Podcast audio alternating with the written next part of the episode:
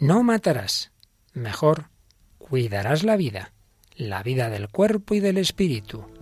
La vida, el primer don que Dios nos ha dado.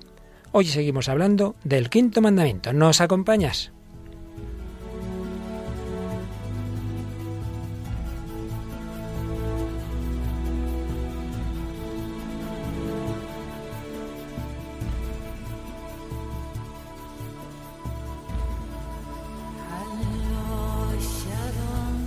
El hombre de hoy y Dios, con el padre Luis Fernando de Prada.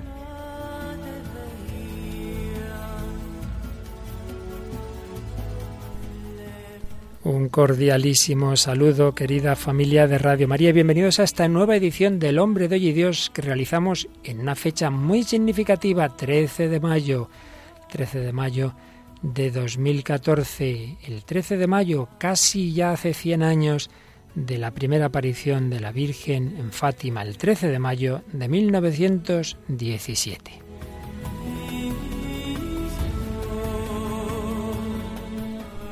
Y en este 13 de mayo vamos a volver a retomar el tema que íbamos comentando, el quinto mandamiento, pero un 13 de mayo y después de la canonización de Juan Pablo II nos brota espontáneamente comenzar por aquel atentado contra el quinto mandamiento que casi mató el Santo Padre Juan Pablo II un 13 de mayo de 1981. Por ahí comenzaremos, pero primero saludamos a nuestra querida colaboradora Raquel Sánchez Mayo. Hola Raquel, ¿qué tal? Muy buenas.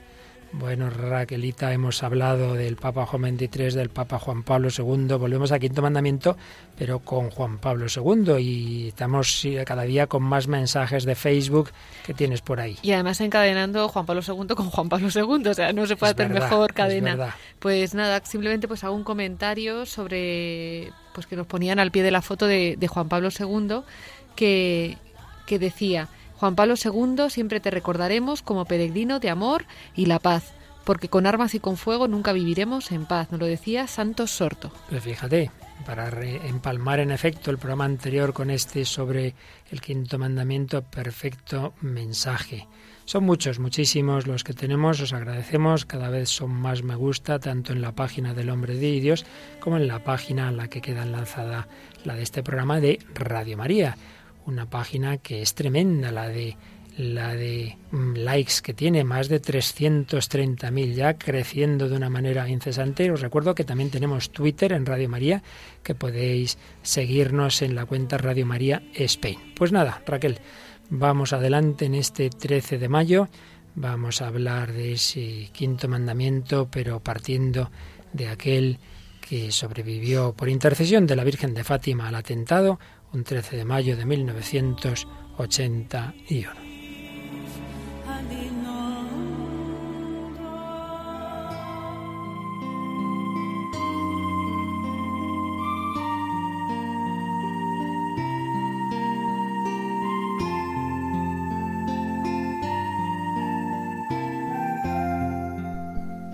El odio, la violencia existen desde siempre en la historia, desde aquel primer asesinato de Caín a Abel, pero quizá nunca en la historia un atentado terrorista, un arma de fuego, se había disparado de esa forma en que ocurrió un 13 de mayo de 1981. Si fue posible que a un hombre de paz, de amor, Juan Pablo II, que acababa de abrazar una niña pequeña en la audiencia en la plaza de San Pedro, le dispararan tres tiros con una pistola profesional, un hombre, un asesino profesional que sabía matar, como él dijo poco después. Y sin embargo, esa bala que hubiera matado a Juan Pablo II, él mismo dijo poco después, una mano disparó la bala, pero otra la condujo. Él vio que había estado la mano de la Virgen María, que no por casualidad había sido este atentado un 13 de mayo. El 13 de mayo, día en que recordábamos y recordamos aquella primera aparición de la Virgen en Fátima.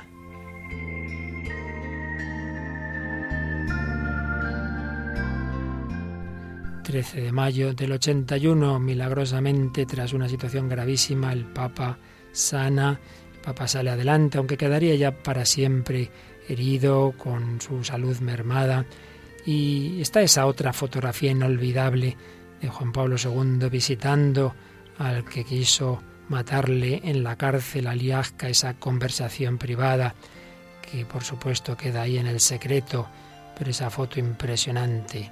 Ya él en la primera comunicación mm, que se le grabó desde el mismo hospital, todavía con la voz muy dolorida por lo que acababa de sufrir, ya la había perdonado, pero ahora lo hace de una manera personal en esa visita a la cárcel. 13 de mayo del 81 y diez años después, 13 de mayo del 91, volvería el Papa a Fátima, pero antes, en el primer año, en el primer aniversario, el 13 de mayo del 82, ya quiso darle gracias a la Virgen porque le había salvado.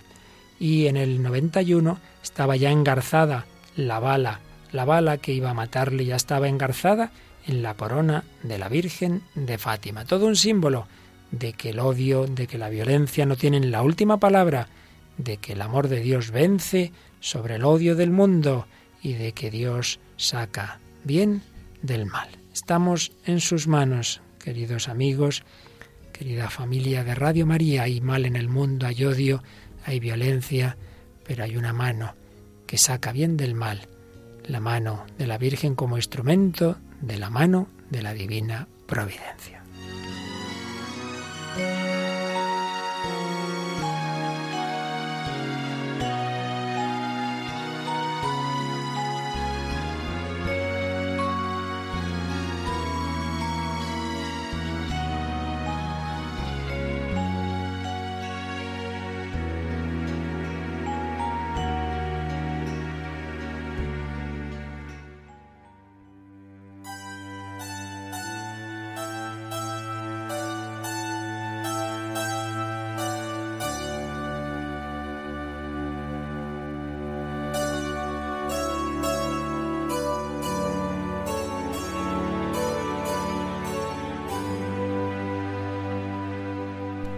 Pues vamos adelante, seguimos comentando este quinto mandamiento, este quinto mandamiento, el no matarás, este quinto mandamiento que infringió aquel terrorista, aunque el Señor salvó la vida de Juan Pablo II por intercesión de la Virgen María. Pero eso no quita la gravedad del atentado como la gravedad de todo homicidio. Vamos hoy a recordar rápidamente, porque ya llevamos bastante tiempo, nos podemos perder los puntos de que trata el catecismo hablando del quinto mandamiento. Para ello nos pueden servir esos puntos de resumen. Hay un número de resumen, el 2318, que es una frase del libro de Job que dice así. Dios tiene en su mano el alma de todo ser viviente y el soplo de toda carne de hombre. Dios tiene en su mano el alma de todo ser viviente y por ello dice el número 2319. Toda vida humana, desde el momento de la concepción hasta la muerte, es sagrada, pues la persona humana ha sido amada por sí misma a imagen y semejanza del Dios vivo y santo. Este es el punto fundamental que hay que tener en cuenta en todo este mandamiento. Toda vida humana, desde su concepción hasta la muerte, es sagrada, pues ha sido amada por sí misma Dios ama a cada hombre por sí mismo, no en función de otro ser, sino por sí mismo y ha sido creada imagen y semejanza del Dios vivo y santo. Consecuencia, esto es, siempre los mandamientos tenemos que tener claro que presuponen algo positivo. Aquí lo positivo es el valor de la vida. Luego viene la consecuencia moral que saca el 2320. Causar la muerte a un ser humano es gravemente contrario a la dignidad de la persona y a la santidad del Creador. Siempre lo negativo, en este caso el no matarás, es consecuencia de lo positivo, del valor de toda vida humana. Eso no quita, como vimos en su momento, que uno puede defenderse, está la legítima defensa, que es un derecho y a veces puede ser un deber. Luego se nos habla en el 2322 de que desde la concepción el niño tiene derecho a la vida. Por ello se nos va a hablar del aborto, al que dedicamos también uno o dos programas. Igualmente, porque ha de ser tratado como una persona desde su concepción, el embrión ha de ser defendido en su integridad, atendido y curado como todo otro ser humano. Así pues, hemos tratado del inicio de la vida, pero también hemos mirado al final de la vida. Por eso el 2324 nos dice lo siguiente. La eutanasia voluntaria, cualesquiera que sean sus formas y sus motivos, constituye un homicidio. es gravemente contraria a la dignidad de la persona humana y al respeto del Dios vivo, su creador. La eutanasia voluntaria, tratamos de este tema, y también del suicidio, que era el último punto que tocábamos en los programas dedicados a este mandamiento, 2325. El suicidio es gravemente contrario a la justicia, a la esperanza y a la caridad está prohibido por el quinto mandamiento. Ni matar al prójimo, ni matarte a ti mismo, ni buscar una supuesta muerte dulce de aquel que lo está pasando mal. Todo ello entra en este mandamiento, de ello ya hemos hablado. ¿Qué nos quedaría por tratar en este mandamiento? Bueno, pues si se trata de defender la vida, la vida humana que tiene todas sus dimensiones, corporal, espiritual, sobrenatural, pues todo lo que realmente hace daño al hombre irá contra este mandamiento, porque repetimos, la cosa hay que verla siempre en positivo. Dios quiere sacar lo mejor de cada uno de nosotros. Pongamos un ejemplo, unos padres llevan a su hijo al colegio. Hombre, querrían que aprovechara todo lo posible, ojalá sacara en todo sobresalientes. Bueno, lo de menos es la nota, pero que aproveche y no simplemente, bueno, contentarse con pasar con un aprobadillo pues la moral es sacar lo mejor de nosotros mismos. ¿Qué es lo que va contra la moral? ¿Qué es pecado? Pues o bien hacerte daño a ti o a los demás, o pudiendo dar más de sí, no hacerlo, no sacar todo lo que se podría, no hacer todo el bien posible, no desarrollar tus potencialidades. El niño se debe alimentar, claro, la madre le alimenta bien, pero si el niño no quiere comer, pues si no come nada se muere y si come poquito que te queda escuálido. Bueno, pues también la vida moral, la vida espiritual, debemos irla alimentando. Pero si uno no lo hace, se puede ir quedando raquítico en lo moral, raquítico en lo espiritual. Daños, por tanto, que podemos hacernos a nosotros mismos. Hoy vamos a hablar un poquito de ello. Y daños que podemos hacer a los demás, como es el escándalo. Bueno, pues hablaríamos un poco del escándalo, hablaríamos del respeto eh, a la salud, del respeto a la persona en relación con la investigación científica, del respeto de la integridad corporal, del respeto a los muertos y luego pues hablaríamos ya de la paz y la guerra. Bueno, vamos a ver lo que podemos tratar de una manera resumida porque tampoco se trata aquí de un programa de moral en que haya que ver cada punto con detalle, sino como buscamos aquí en El hombre de hoy y Dios, una visión de conjunto siempre en relación con la cultura contemporánea. Decimos algo de hacer el bien al alma del prójimo o en negativo, no hacerle daño al alma. ¿Y cómo se hace daño al alma? Con el escándalo, Raquel. Eh, con el escándalo, número 2284. ¿Qué es eso del escándalo? El escándalo es la actitud o el comportamiento que llevan a otro a hacer el mal. El que escandaliza se convierte en tentador de su prójimo. Atenta contra la virtud y el derecho. Puede ocasionar a su hermano la muerte espiritual. El escándalo constituye una falta grave si por tu acción u omisión arrastra deliberadamente a otro a una falta grave. Así pues, es llevar a otro al mal por acción o por omisión. Le aconsejas hacer algo malo o no te mueves para impedir que lo haga, ¿verdad? Entonces, es un, claro, si el otro hace un pecado grave por tu culpa, pues tú estás haciendo un pecado grave. La cosa es muy seria. Y puede ser hecho por una persona pero fíjate que dice el número 2286 que puede ser provocado por la ley, por las instituciones, por la moda, por la opinión. Aquí hablaríamos de estructuras de pecado, de ambientes de pecado. Muchas veces se nos van metiendo las cosas, es como si este, el aire de esta habitación se fuera infectando y no nos damos cuenta y acabamos envenenados. Pues también hay un envenenamiento cultural, envenenamiento de modas, envenenamiento a través de los medios de comunicación. Nos parece lo más normal del mundo en las películas, los adulterios, las escenas explícitas sexuales. No es normal, ya los niños nacen viendo eso. Oiga, pues no, no es normal. Y poco a poco se nos va metiendo. Entonces eso también es un escándalo. Cómo nos ayuda además también esto, pues tenerlo tenerlo muy claro, ¿no? Para volver un poco, porque es verdad que los, sobre todo los medios de comunicación nos anestesian un poco y ya vemos lo que dices, vemos normal lo que no es normal. La frase famosa que dice que quien vive con fumadores acaba oliendo a tabaco, pues a lo mejor tenemos que abrir las ventanas y que entre el aire el aire limpio, ¿no? Pues ya que dices eso, vamos a dar el paso al siguiente punto que tiene que ver con, lo que acabas de algo algo así un poquito, un poquito, eh, cuidado, no, no se me asusten los fumadores, que no es que sea un pecado, ¿eh? pero en fin, hay que tener cuidado, porque siguiente apartado, después de haber hablado de la salud espiritual y de que hay que tener cuidado de no llevar al otro al pecado por una forma u otra, se nos va a hablar ya de la salud física, y nos dice el número 2288. La vida y la salud física son bienes preciosos confiados por Dios. Debemos cuidar de ellos racionalmente, teniendo en cuenta las necesidades de los demás y el bien común. Esto es importante. ¿eh? Uno no puede decir, ah, yo hago con mi vida lo que quiera. Perdón, perdón, perdón, perdón. Tu vida no es tuya, te la han dado. Tu salud no es tuya, te la han dado. Te la han dado para que hagas el bien para que cuides de los demás, para que el Señor te ha encomendado personas en tu familia, en tu trabajo, o quién sabe quién te vas a encontrar en, los caminos que Dios tiene destinado para tu vida. Eh, yo no, aquí no hago nada. ¿Y tú qué sabes lo que vas a tener que hacer? Imagínate, volviendo al primer ejemplo, eh, Raquel, si Carol Wittigua, cuando le iba todo tan mal en la Segunda Guerra Mundial, se hubiera desanimado, se hubiera dejado morir, pues fíjate, nos quedamos en uno de los papas más impresionantes de la historia de la Iglesia. Se hubiera dicho, bueno, yo en esta vida ya que tengo que hacer, pues nada, no tenía nada que hacer precisamente, ¿no?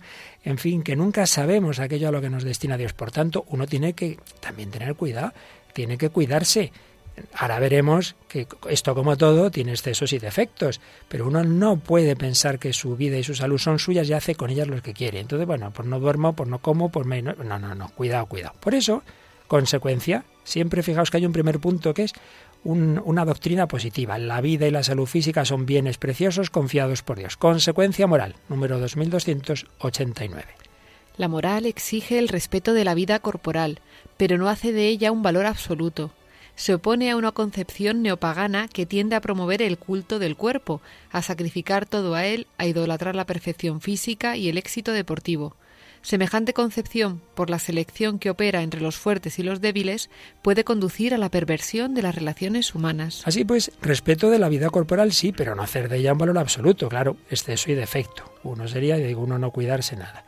Pero el otro sería para las personas que no valoran, como pasa tanto hoy día, lo espiritual, lo único importante es lo corporal, entonces culto al cuerpo idolatrar la perfección física. Es muy curioso también en este aspecto como muchas veces pues eh, las pues las penitencias a lo mejor que mm. de la iglesia que bueno las que nos exige son mínimas de mm. ayuno tal pues son vistas ahí como con malos ojos sin embargo la gente se mata por estar delgado no están ahí unas dietas interminables y tal y muchas veces no es por salud simplemente por estética no y aquí pues está como aceptado no la gente dedica no sé cuántas horas al gimnasio ahí a, a machacarse y yo y siempre a mí a mí me, me hace mucha gracia esto, pues es una sociedad que por un lado huye del sufrimiento, pero por otro lado lo justifica ante cosas que evidentemente no son importantes, o sea, no, dan felicidad ni, ni son trascendentales, ¿no? Ciertísimamente, dices muy bien, se meten con unas monjitas que hacen penitencia, ay, qué medievales, no sé qué. Oiga, usted hace muchos más ayunos, no por motivos religiosos, sino por motivos estéticos, deportivos, etcétera, etcétera.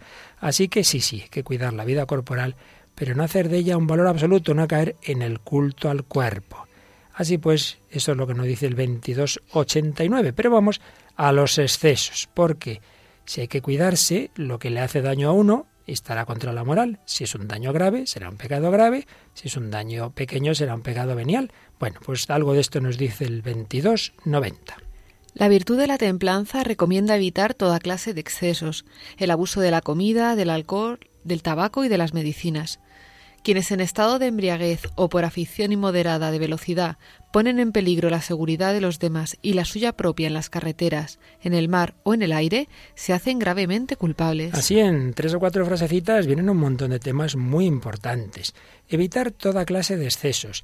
Dios nos ha hecho de manera que necesitamos, con mayor o menor necesidad, la comida, la bebida, el alcohol. Fíjate que la Biblia dice el vino alegra el corazón del hombre, o sea que, que, Dios ya ha previsto que hay incluso un tipo, digamos, de alimento que no es que sea imprescindible, pero que, pero que en su justa medida es sano, es bueno, y de hecho Jesús tuvo la boda de Caná y no solo estuvo, sino que hizo que hubiera un vino muy bueno, ¿verdad?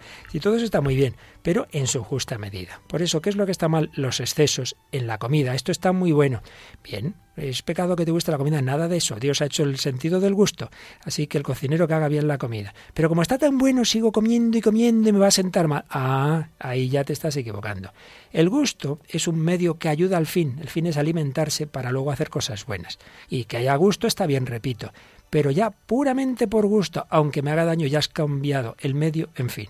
Ahora ya lo que importa es simplemente el placer de comer de eso sabían mucho los romanos, ¿no? Que comían hasta poder hasta poder vomitar y seguir comiendo, ¿no? En su época, evidentemente, de corrupción, porque como todas las civilizaciones tuvo una etapa de ascetismo, de lucha, de en la que tenían claro que era un medio y la etapa ya en que era el placer por el placer. Y entonces comemos, vomitamos y así en todos los demás temas, ciertamente. Por tanto, abuso de la comida, del alcohol, no es malo beber, pero si yo, yo ya empiezo a ponerme tal, tal, tal, oiga, entonces ya no, es, ya no eres plenamente dueño de ti mismo, ya no tienes toda tu capacidad racional, por tanto, si te estás haciendo, haciendo daño, y no digamos el peligro que hay siempre de adicción, cuántos han empezado a lo tonto de adolescentes y tal, y luego familias destrozadas, porque ese que empezó así, luego con 30, con 40 años no se controla, llega a casa mal, se pelea con toda la familia y al final un desastre. Y, y es hacerse daño. Si Dios no prohíbe nada por fastidiar, todo es porque conoce lo que nos hace bien y lo que nos hace mal. Y otro tipo de cosas que nos puede dar un gusto, pero volvemos a lo mismo, que en exceso son malos, y aquí se menciona el tabaco y las medicinas. La persona pues le ayuda, le relaja el tabaco, en sí mismo en principio, en principio no es que sea un pecado, pero claro, él te dice el médico, oiga usted, que a usted esto le va muy mal, que esto está usted poniéndose en peligro, pues tienes que dejar el tabaco, moralmente hablando. Y por supuesto, no hacer daño a los demás, eso es obvio, ¿no? Las medicinas son buenas, sí, pero claro, uno ya se hace adicto y ya las toma porque sí, pues no. Y luego viene en este número una cosa muy importante, y es quienes en estado de embriaguez o por afición inmoderada a la velocidad ponen en peligro la seguridad de los demás o la suya propia, se hacen gravemente culpables. Claro que no es lo mismo que el que va a posta a matar a otro. Pero oiga, se está conduciendo o haciendo cualquier actividad poniendo en peligro su seguridad y la de los demás, es lo que sí puede dar lugar, lo que se llama un homicidio por imprudencia, indirecto. Tú no buscabas directamente matar a nadie, pero has puesto, te has puesto en unas circunstancias en donde eso se podía producir y por tanto eso es moralmente responsable la verdad es que con todos estos puntos que, estás diciendo hay un montón de cosas que nos podemos sentir como vamos, muy identificados y, yo pensaba, digo, qué difícil es hacer todo esto, pero me recordaba la llamada de Jesús de ser perfecto como mi Padre Celestial es perfecto, ¿no? Como ese, esa llamada que nos pide el Señor, pues de tener un control sobre nuestra vida, ¿no? De con su ayuda y con su gracia, pues poder llevar esto a cabo. Sin ninguna duda. Y con esa gracia de la que hablas, pues podremos vivir en la paz de Dios. Y esa paz es la que hace que estas cosas que vistas así, digamos, leídas, pueden parecernos, ay, esto y lo otro, que nombre, que no, que no es para tanto, que es vivir en el amor de Dios y desde el amor de Cristo vives en la paz y entonces no necesitas esos excesos, ni necesitas esa bebida ni, ni nada de eso. Vamos a, a pensarlo con una canción que nos traes hoy de un religioso cantante, cantautor Fray Nacho. ¿Quién es este Fray Nacho, Raquel? Pues Fray Nacho es un sacerdote ahora ya que nació en Castellón de la Plana, es el tercero de, siete hermanos, sintió la vocación, la llamada con 17 años y en el 2001 eh, se ordenó sacerdote mercedario. Y bueno, tiene también su vocación musical que comenzó con 16 años cuando le empezaron una guitarra, empezó a componer canciones y ahora pues es sacerdote y también compone temas tan bonitos como el que vamos a escuchar. Pues vamos adelante con Mensajero de tu paz.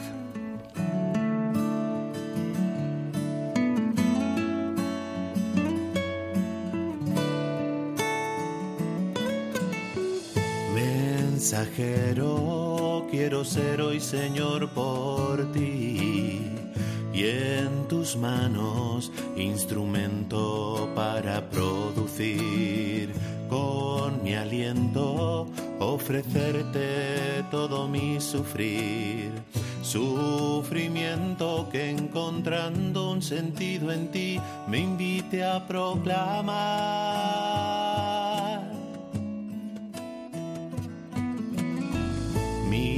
fatiga, mis sudores, mi llanto y mi vivir.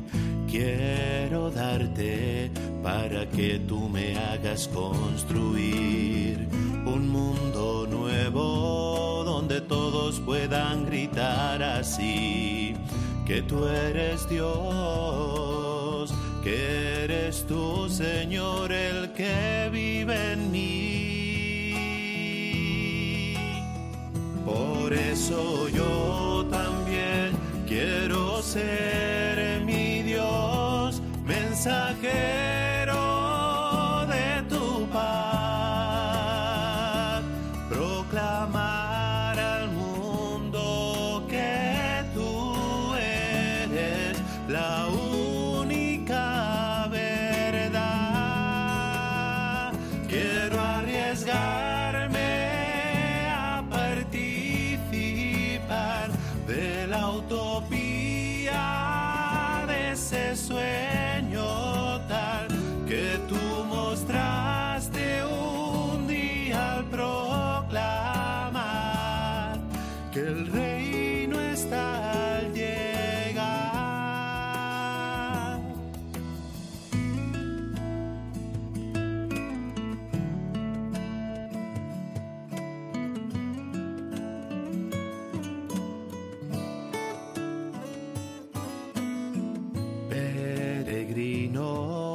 caminos desiertos quiero ser, fuego vivo que el Espíritu me vino a traer, testigo digno que en espera de la resurrección.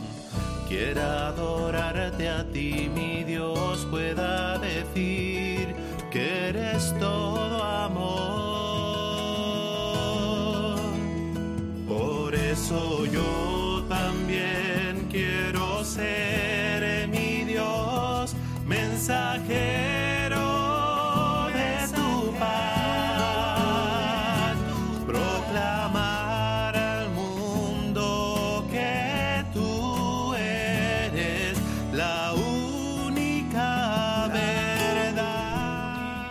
proclamar al mundo que tú eres la única verdad. Aquí seguimos en Radio María, en El Hombre de Dios, hablando del quinto mandamiento, respeto a la vida, a la salud, a la integridad, en positivo, transmitiendo ese mensaje de la paz de Cristo. Quiero ser mensajero de tu paz y de tu amor, fomentar la vida de todos, la vida en todas sus dimensiones corporales, culturales, sobrenaturales. Dios ama a cada hombre en particular busca su bien, su salud, su vida eterna.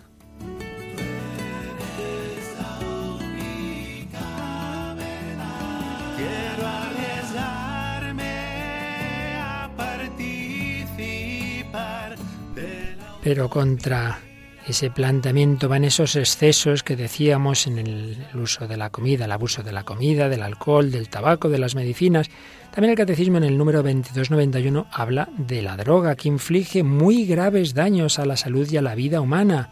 Muy graves daños. y una falta grave, salvo naturalmente que en algún caso pudiera haber una prescripción terapéutica. Por supuesto, la producción y el tráfico de drogas son prácticas gravísimas, moralmente, prácticas escandalosas, cooperación directa al mal.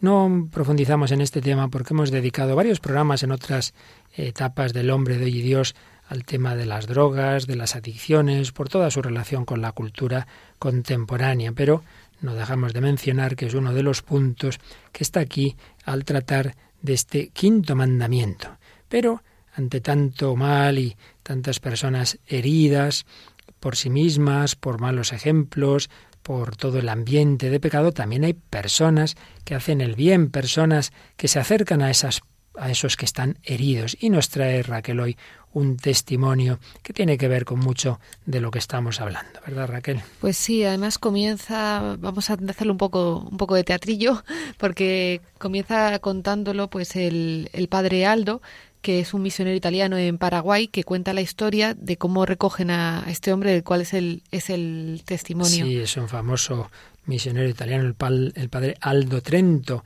en Paraguay. Pues vamos a, a leer dramatizadamente un poquito una escena que ocurrió cuando una de sus colaboradoras le dice que en la calle hay un hombre cubierto de moscas tumbado en la acera. ¿Qué hacemos? Y responde el padre, hija mía, vayamos enseguida a recogerlo y lo traemos a casa. Pero padre, está todo ocupado, ¿dónde lo ponemos? No te preocupes. En este momento, lo primero que nos pide el Señor es sacar de la calle a su hijo. Después, la providencia nos indicará dónde ponerlo. Entonces el padre llamó a Sorsonia, que le acompaña con la furgoneta a ese lugar. Iba con ellos Irma, la responsable de la casa de ancianos, y una enfermera. Llegados al lugar el espectáculo es terrible lleno de llagas, borracho, está cubierto con sus propios excrementos. El olor es insoportable, pero lo agarran con delicadeza y mucho cariño, como se coge la sagrada forma en la, en la, en la misa. Con gran esfuerzo hemos conseguido ponerlo en el asiento de delante, junto a Sorsonia. El olor ha invadido el automóvil, un hedor insoportable, pero a pesar de ello, pienso, dice el padre, dentro de mí este olor es sagrado, es el olor de Cristo. El Papa nos ha dicho que los sacerdotes debemos oler a oveja, aunque en estos momentos huelo a orina y excrementos, olores que sin duda alguna forman parte también de la vida de un sacerdote. Mientras volvemos a casa, Eduardo nos pregunta. Pero vosotros, ¿por qué hacéis esto por mí? Esta pregunta me ha conmovido y le he respondido, porque tú eres Jesús, crucificado y abandonado. Eduardo ha mirado la cruz de madera que llevo en mi pecho, la ha agarrado y ha dicho Jesús, Jesús, Jesús. Finalmente, una vez en la casa y con la ayuda de otra enfermera, pues le hacen entrar, le han cambiado los vestidos, le han lavado, afeitado, puesto un pijama y pues después de todas estas le han puesto de, comer. Y, y antes de, de, irse, pues el padre Aldo le, le ha besado la cabeza, la saluda con afecto y, les respondía este hombre que se llama Eduardo, os agradezco las sonrisas que me habéis regalado. Se han mirado con lágrimas en los ojos y han vuelto al hospital donde esperaban otras personas necesitadas y abandonadas. Y bueno, pues unos días más tarde este hombre ha, querido confesarse y, y, bueno, ha sido maravilloso porque decía al sacerdote, bueno, yo te asuelo de todos tus pecados y dice su amén, ha sido un lloro convulso, Dice que después de tantos años ha podido escuchar las palabras más bellas que un hombre puede escuchar de un sacerdote, ¿no? Que es la absolución de todos sus pecados. Y bueno, la historia del, del testimonio de, de, Eduardo, pues la verdad es que es un drama bastante, bastante grande. Es un excombatiente de la guerra de las Islas Falkland, del, del conflicto de las, de las Malvinas que hubo de Argentina con, con, con Inglaterra. Con Inglaterra. sí.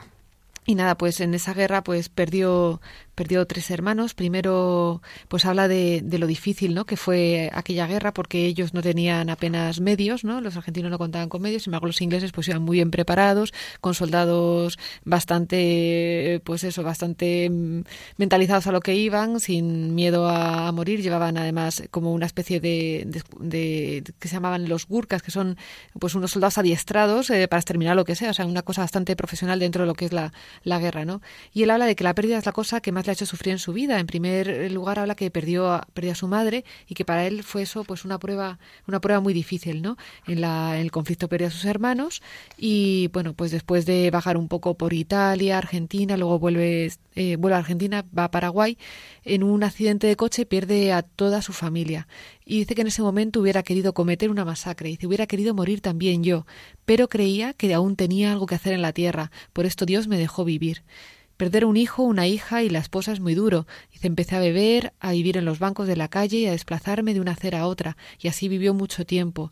Después de nuevo, pues retomó un poco el contacto con la vida, y, eh, se puso a trabajar, pero también tuvo la mala suerte que justo pues le encargaron un proyecto y pues el dinero que le habían dado para llevar a cabo ese proyecto, pues eh, lo perdió en, bueno, lo perdió, le atracaron y, y perdió ese dinero, ¿no? Empezó otra vez a beber de nuevo y ya completamente perdió el control. Y pues bueno, cuando pasaba la borrachera le pedía siempre al Señor que le llevara consigo, pero evidentemente, dice él, tenía aún algo que hacer en la tierra. Y un día un buen samaritano me encontró tumbado en la calle y me dio de comer, que es esta historia que hemos escuchado del padre. Ese buen samaritano era este misionero italiano que estaba en Paraguay. Sí, volvemos al inicio del programa, hay mal en el mundo, hay odio, hay violencia, existe lo que nos hacemos daño a nosotros mismos con la droga, con el alcohol, muchas veces consecuencia, como en este caso, de decisiones políticas como aquella guerra sin sentido. Todo ello nos va haciendo daño, va destrozando a las familias, pero existe también el bien, personas que hacen mucho bien, personas que dan su vida como buenos samaritanos. Y esto es también algo de una historia muchísimo peor, por lo menos numéricamente, mm, que es la que traemos hoy en el cine, pero que se refiere a una historia absolutamente real. 1994, uno de los peores genocidios de la historia, el genocidio de Ruanda. Ha sido llevado al cine en varias ocasiones y una de las películas que así lo ha hecho está muy, muy cercana a los hechos históricos y se llama Disparando a perros. Sí, es una película eh, de Reino Unido también del año 2005, eh, dirigida por Michael Catton Jones, protagonizada por John Hutt y como has dicho, pues es un drama basado en hechos reales y bueno, un poco también como una que trajimos hace tiempo, el Hotel Ruanda. Hotel Ruanda. En este caso el, el escenario será la Escuela Técnica Oficial Don Bosco de los Salesianos de Kikukiro, Ruanda. Y, y, bueno, pues básicamente cuando empieza la, este genocidio entre Hutus y y Tutsis pues en principio la ONU protegerá este edificio, pero según se va recrudeciendo la, la guerra, pues eh, abandonarán en un momento y bueno, pues toda esta defensa no de toda esa gente que iba a refugiarse a este sitio, pues estará encabezada por el padre Christopher y, y allí pues un periodista también, el cual es eh, testigo de los hechos pues luego contará todo lo sucedido allí y llevarán a cabo esta película disparando a perros. Sí, el periodista que, que refleja en efecto una, una figura real de un periodista inglés y el sacerdote que aparece como tal, padre Christopher, en realidad era un sacerdote bosnio, padre Kurik, que estaba allí como misionero, ya decimos que es totalmente histórica. Entonces, al quedarse solo sin la defensa de la ONU, va a ser este misionero el que salve a todos los que pueda, va a salvar a muchos centenares de tutsis eh, amenazados en ese momento por, por los extremistas Hutu. Y, de hecho, al final, este misionero va a morir él lleva un camión, en ese camión lleva escondidos a varios de estos que estaban refugiados allí en esa escuela, pero les detienen un grupo de esos milicianos y vamos a escuchar esa escena en que es detenido y lo que ocurre al final de la misma. Julius. ¿A dónde va? tengo una importante reunión con el obispo Vincent. El obispo Vincent no está en Kigali. ¿A dónde va para reunirse con él? Dijo que estaría en Butare.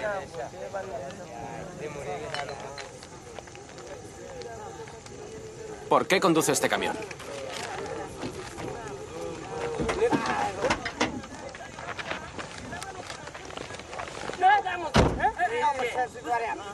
Es el camión de la escuela, Julius. Ya sabes dónde trabajo. Oye, Julius, nos conocemos muy bien. No entiendo que... Ha robado este vehículo. Ahora estás siendo idiota. No es una broma. Está bien, perdona. Perdona. Pero escucha, Julius. Nos conocemos. No entiendo por qué mantenemos esta conversación. Ponga las manos sobre el camión. Está bien. ¿Por qué no nos sentamos y lo hablamos? ¿Quieres dinero, Julius? Ponga las manos sobre el camión.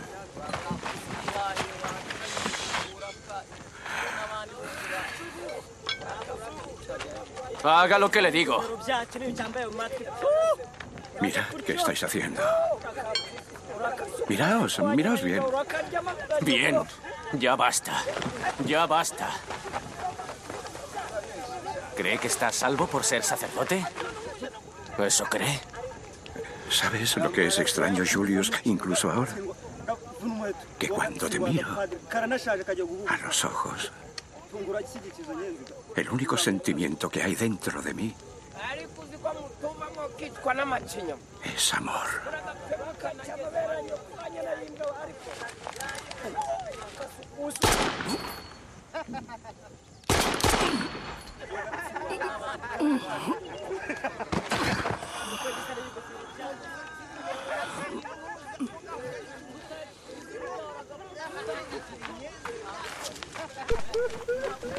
El sacerdote que por salvar a aquellos a los que protegía al final muere, pero muere con amor.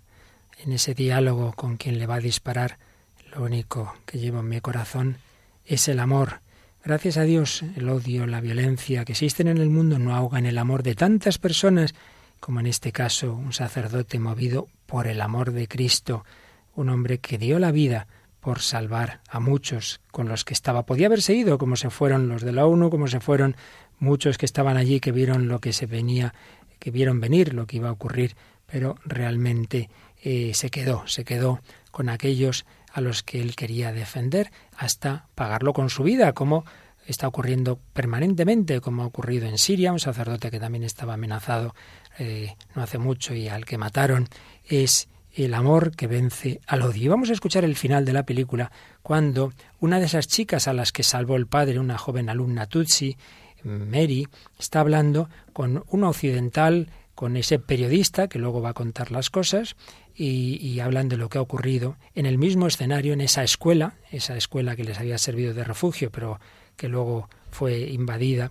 En esa escuela hablan un momento entre ellos y luego se oye la voz en off de cómo la película, en la película se ha contado al realizarla con víctimas reales del genocidio, no, no evidentemente no que, no que no murieron, pero cuyos familiares sí. Escuchamos resumido un poquito ese final de la película.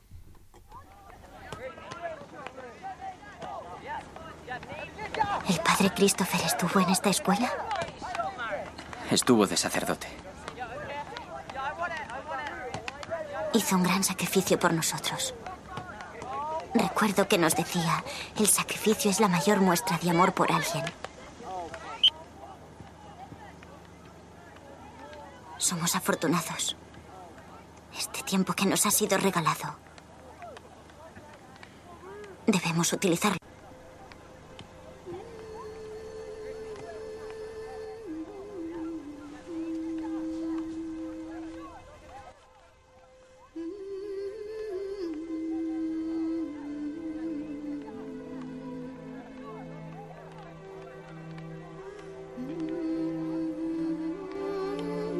El 11 de abril de 1994, más de 2.500 ruandeses abandonados por la ONU en la escuela técnica oficial fueron masacrados por milicianos extremistas.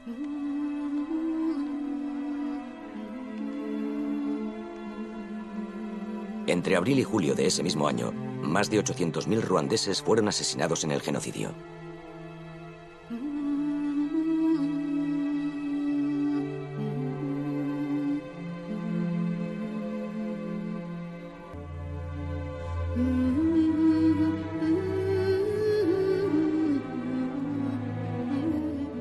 Eufrasie Mukarubibi, figurante, perdió a su marido en el genocidio. Fue violada e infectada con el virus de inmunodeficiencia humana.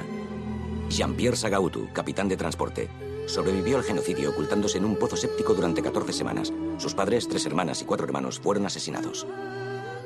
Maggie Keniana, tercera ayudante de dirección, perdió a su hermana en el genocidio. Nadie sabe cómo murió y Maggie sigue buscando su cuerpo. Caritas Uwamuranga, enfermera de unidad, Perdió a siete tías y a seis tíos en 1994. Musa Mangara, ayudante de vestuario, perdió a 30 miembros de la familia de su madre.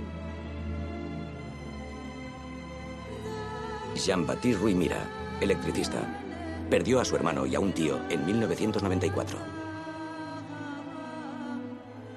Christian Gadete, tercer ayudante de dirección, perdió a 12 de sus parientes Nathalie Rutabuzwa, ayudante de vestuario, perdió a todos sus hermanos y hermanas en el genocidio.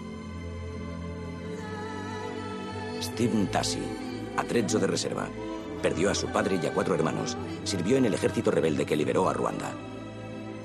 Hasha Sugira, ayudante de vídeo, perdió a diez de sus parientes en el genocidio. Escapó a la masacre en la escuela ocultándose bajo los cuerpos de sus propios familiares para evitar ser encontrado por los extremistas.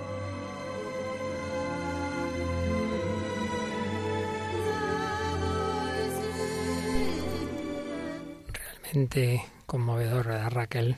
Sí, como dato curioso, no solo participaron pues eh, supervivientes ¿no? de esto, sino que también eh, está rodado en los sitios ¿no? originales donde ocurrió todo pues esta masacre, esta horrible guerra. Y dentro de ese horror, pues siempre esa luz de esperanza de que hubo gente buena, no solo, por supuesto, este misionero, pero el que esta película recuerda, que como decimos es absolutamente histórico, ese padre bosnio que dio ahí su vida por salvar a aquellos que no conocía de nada, con los que se fue a vivir desde su, desde su Bosnia a Ruanda.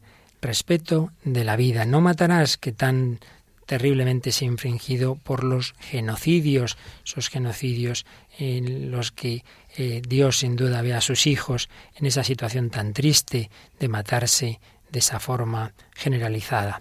Pues aquí Vamos terminando este programa en El Hombre de Hoy y Dios en Radio María. Raquel Sánchez Mayo, un servidor Padre Luis Fernando, comentando este quinto mandamiento. Si lo cumpliéramos, cuánto más feliz sería la vida del hombre y no ocurrieran esas tragedias que todos los días, por desgracia, abren los informativos y nos llevan el drama humano de no respetar la vida del prójimo. La vida o su integridad física, su integridad psicológica. Por eso en este mandamiento se nos habla también de otros aspectos. Por ejemplo, ¿se pueden hacer experimentos científicos? Bueno, se puede hacer con personas humanas, se entiende. Se puede hacer, pero siempre que no se corran riesgos desproporcionados eh, o evitables en la vida o la integridad física o psíquica del sujeto, nos dice el catecismo. ¿Se pueden hacer trasplante de órganos? Por supuesto. Esto es conforme a la ley moral si los daños y los riesgos físicos y psíquicos del donante son proporcionados al bien que se busca para el destinatario. Esto en el caso de donante vivo. Por supuesto, la donación de órganos después de la muerte, dice el catecismo, es un acto noble y meritorio que debe ser alentado como manifestación de solidaridad generosa. Se presupone, por supuesto, el consentimiento del donante. También se nos habla del respeto de la integridad corporal. Obviamente va contra todo ello los secuestros, el terrorismo.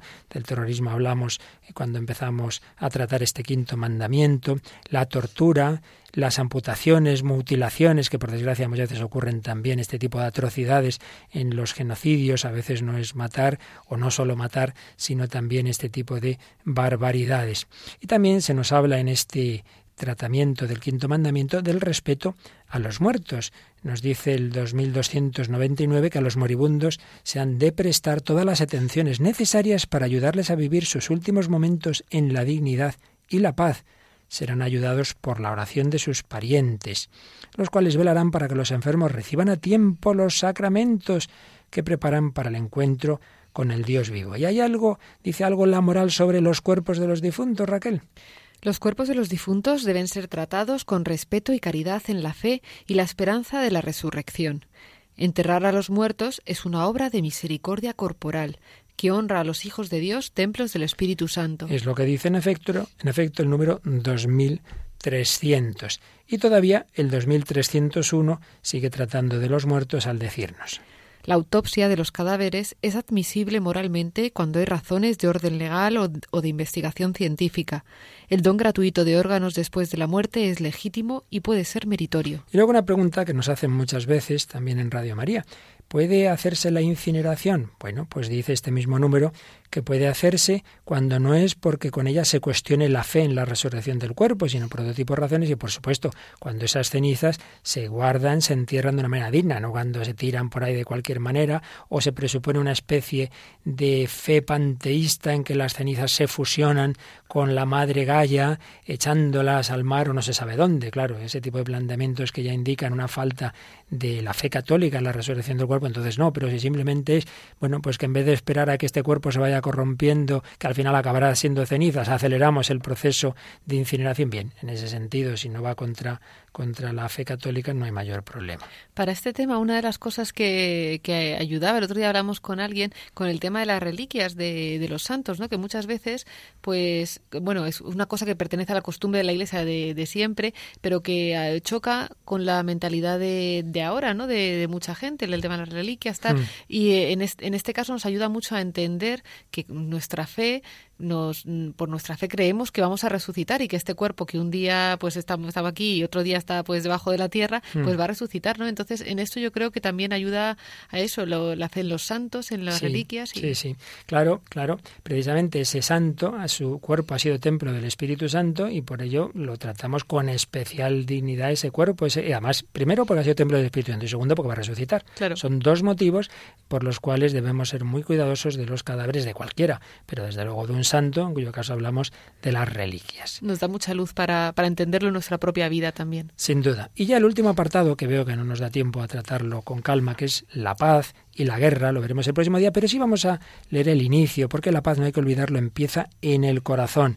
Y por ello, eh, el tratamiento del catecismo en el 2302, fíjate lo que empieza diciendo, recordando el precepto no matarás, nuestro Señor exige la paz del corazón y denuncia la inmoralidad de la cólera homicidia y del odio. Y dice lo siguiente sobre la cólera. La cólera es un deseo de venganza. Desear la venganza para el mal de aquel a quien es preciso castigar es ilícito, pero es loable imponer una reparación para la corrección de los vicios y el mantenimiento de la justicia. Si la cólera llega hasta el desear deliberado de matar al prójimo o de herirlo gravemente, constituye una falta grave contra la caridad, es pecado mortal. El Señor dice, todo aquel que se encolerice contra su hermano será reo ante, ante, el tribunal. Y el 2303 nos insiste en el tema del odio. El odio voluntario es contrario a la caridad. El odio al prójimo es pecado cuando el hombre le desea deliberadamente un mal. El odio al prójimo es un pecado grave cuando se les desea deliberadamente un daño grave. Pues yo os digo, amad a vuestros enemigos y rogad por los que os persigan, para que seáis hijos de vuestro Padre Celestial. Pues sí, por aquí empieza el odio, la paz, la guerra, todo ello comienza en el corazón, lo veremos el próximo día, pero vamos a ir terminando con una canción, una composición del maestro de la capilla vaticana, Marco Frisina, que tantas veces interpretaba con su coro juvenil ante Juan Pablo II, de quien comenzábamos a hablar en este programa. Cristo es nuestra paz. ¿Quién puede traer al mundo la paz? ¿Quién puede hacer que vivamos conforme a este quinto mandamiento? apoyándonos, valorando la vida de todos, defendiéndola, la vida en todas sus dimensiones, corporal, sobrenatural, en todos los aspectos. Jesucristo, nuestra paz. Él ha dado la vida, Él ha muerto por todos nosotros para que nosotros no nos matemos, sino al revés, nos amemos, demos la vida en sacrificio de amor unos por otros.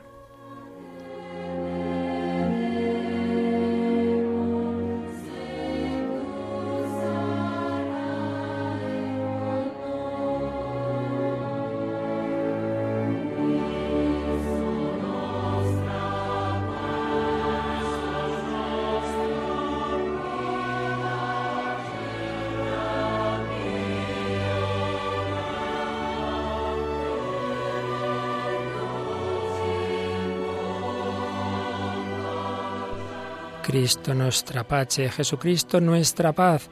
Comenzábamos hablando de ese atentado del 13 de mayo del 81, cuando se reveló el tercer secreto de Fátima, se vio que estaba eh, preanunciado ese atentado, que se veía los sufrimientos que iba a tener la Iglesia en el siglo XX, la persecución por los sistemas ateos, los mártires, sacerdotes, obispos religiosos, laicos, incluso un obispo vestido de blanco.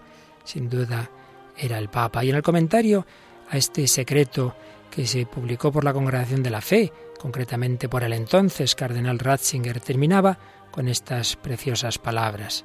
Mi corazón inmaculado triunfará. ¿Qué quiere decir esto? Que el corazón abierto a Dios, purificado por la contemplación de Dios, es más fuerte que los fusiles y que cualquier tipo de arma. El fiat de María, la palabra de su corazón, ha cambiado la historia del mundo, porque ella ha introducido en el mundo al Salvador, porque gracias a este sí, Dios pudo hacerse hombre en nuestro mundo y así permanece ahora y para siempre. El maligno tiene poder en este mundo, lo vemos y lo experimentamos continuamente. Él tiene poder, porque nuestra libertad se deja alejar continuamente de Dios. Pero desde que Dios mismo tiene corazón humano, y de ese modo ha dirigido la libertad del hombre hacia el bien, hacia Dios, la libertad hacia el mal ya no tiene la última palabra.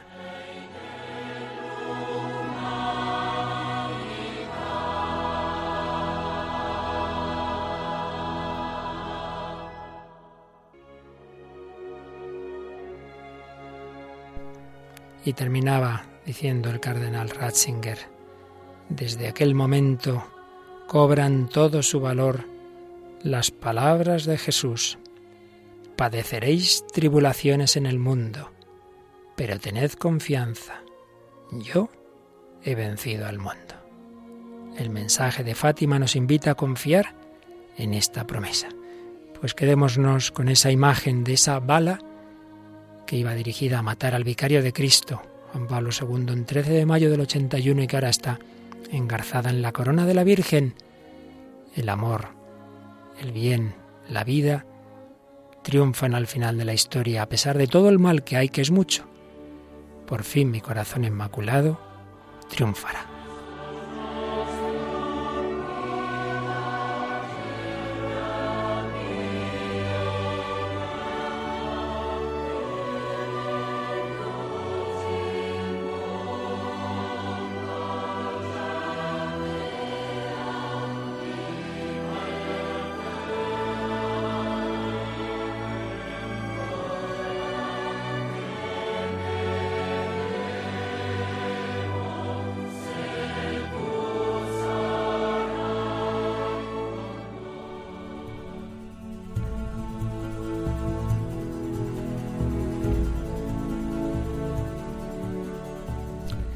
Pues así terminamos este programa este 13 de mayo, pero se da cuenta ahora Raquel de que hay otro mensaje, bueno, hay muchos, pero te has fijado en uno que tiene que ver con África, de la que hemos hablado y por tanto lo leemos, Raquel.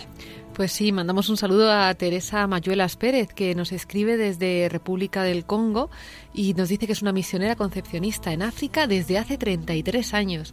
Dice que se baja los programas para escucharnos, pues le resulta muy interesante y dice, claro, lo que puedo lo traduzco a francés y me sirve para las catequesis de adultos. Gracias por todo y adelante. Qué barbaridad. El año pasado nos escribía una chica que los traducía al inglés, al inglés. para unas reuniones en Londres, pero nos impresiona que una misionera que lleva 33 años en la República Democrática de Congo los traduce al francés y le sirven en sus catequesis. ¿Cuánto nos alegra? Pues adelante, hermana, es impresionante la labor de los misioneros. Nosotros aquí estamos en nuestro estudio tan tranquilos diciendo cosas bonitas, pero vosotros estáis ahí jugándoos la vida día tras otro, como este padre misionero que moría en el genocidio de Ruanda. Terminamos, seguiremos el próximo día y yo creo que ya terminaremos el quinto mandamiento para pasar al sexto. Yo recuerdo que estamos en la campaña de mayo, que ahora mismito, según termina este programa, podéis llamar al 902 500 518 para pedir el programa, para pedir cualquier otro programa, pero también y es lo que hoy os pedimos en este 13 de mayo para hacer vuestro donativo a la campaña de mayo. Esta mañana pedíamos 13 de mayo. Este día tiene que haber una especial campaña porque la Virgen de Fátima se merece la oración, el sacrificio y el que pueda su donativo. Si ha terminado el día y aún no lo has hecho, ya sabes. 902 500 518 y los mensajes, pues ya sabéis, entráis en Facebook, El Hombre de Hoy Dios o el correo electrónico el hombre de hoy Dios arroba Radio María es. Raquel Sánchez Mayo, muchísimas gracias por tu inapreciable colaboración. A ti, padre. A Juan Manuel en el control y a todos vosotros, queridos amigos, queridos oyentes, parte de la gran familia de Radio María, que sabe que por fin el corazón inmaculado de María triunfará. Que con ella sigáis viviendo este mes de mayo.